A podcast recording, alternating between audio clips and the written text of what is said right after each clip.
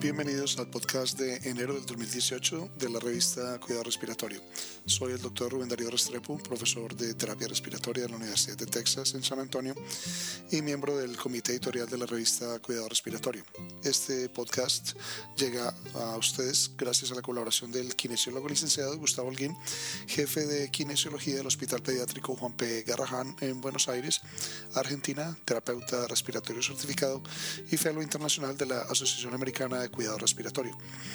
Igualmente agradecemos a nuestro amigo el licenciado, el kinesiólogo licenciado Rodrigo Asmejeria, eh, terapeuta respiratorio certificado de la Universidad de Paciente Crítico Pediatría de la Universidad Católica de Chile y finalmente a Diana Marcela Restrepo Cerrato, terapeuta respiratoria certificada de la Universidad de Santiago de Cali y profesora adjunta de la Universidad de Texas en San Antonio.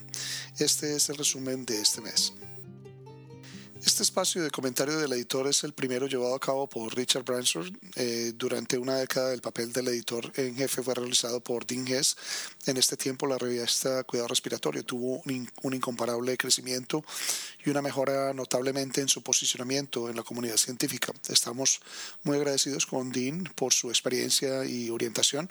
Esperamos con interés continuar con el apoyo de nuestro excelente consejo editorial y el de ustedes, los lectores. Así juntos vamos a trazar el futuro de la ciencia del cuidado respiratorio y medicina pulmonar. El primer trabajo elegido por el editor este mes fue el realizado por Khaled y colaboradores que describe el impacto de las pruebas de respiración espontánea diaria y la interrupción de la sedación diaria en el largo de la estadía en la unidad de cuidado intensivo y la duración de la ventilación en sujetos con SRA usando una revisión retrospectiva durante un periodo de 14 años y eh, en comparación con un control histórico, encontraron importantes reducciones en la estadía en el ventilador en la, en la unidad de cuidado intensivo durante la ventilación mecánica, una, una impresionante reducción de cerca de 5 días. Interesantemente, el número promedio de respiraciones, de pruebas de respiración espontánea hasta la liberación del ventilador fue solo de dos días.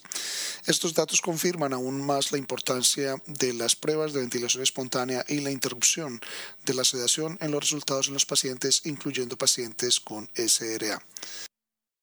Musa y colaboradores informan los resultados de una encuesta de satisfacción del paciente con sus dispositivos portátiles de entrega de oxígeno. Este grupo de sujetos con EPOC demostró mayor satisfacción con dispositivos líquidos portátiles que con concentradores portátiles.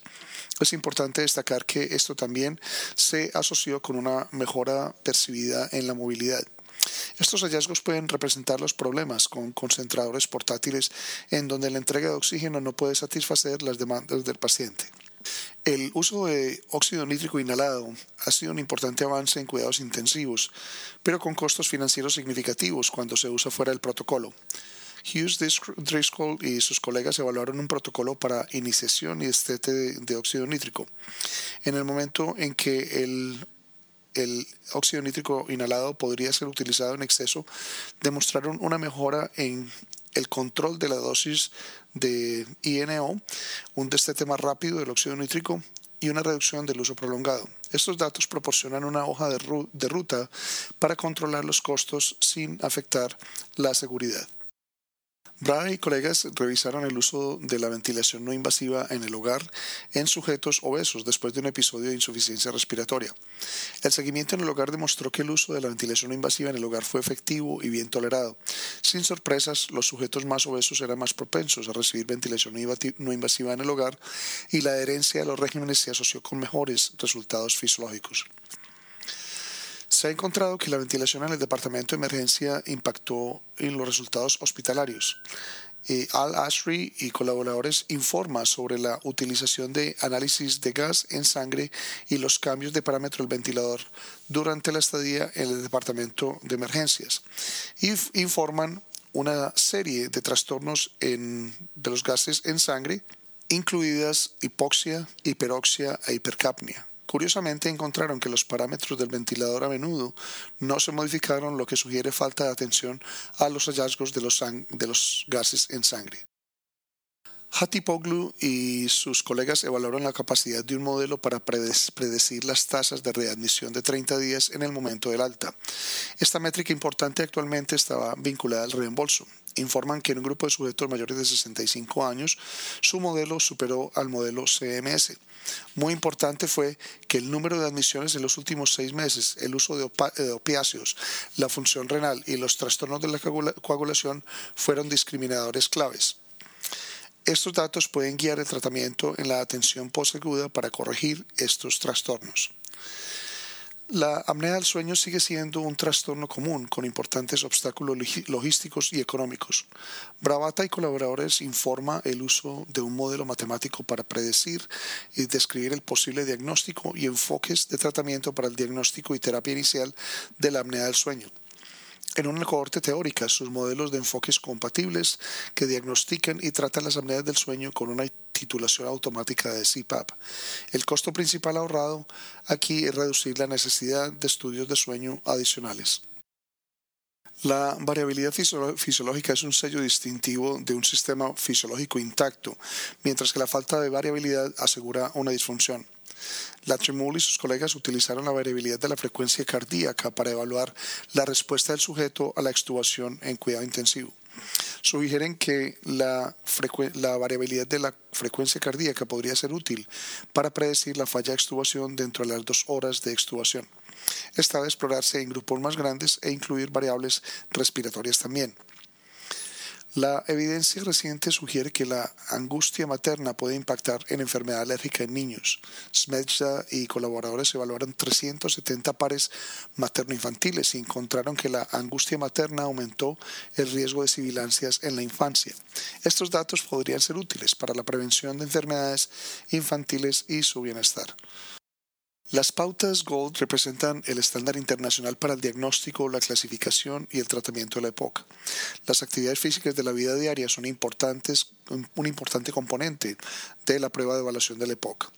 Munari y otros informan que la escala de disnea del Consejo de Investigación Médica modificada fue más confiablemente capaz para predecir las actividades físicas de la vida diaria que el sistema GOLD.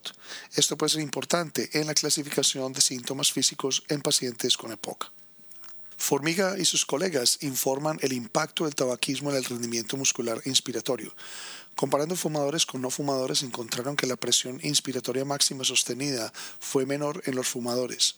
Esto puede ser asociado con un aumento de los volúmenes pulmonares expiratorios finales y los autores sugieren que la presión inspiratoria máxima sostenida tiene una mayor capacidad discriminatoria para detectar problemas de disfunción muscular respiratoria relacionados con el tabaquismo.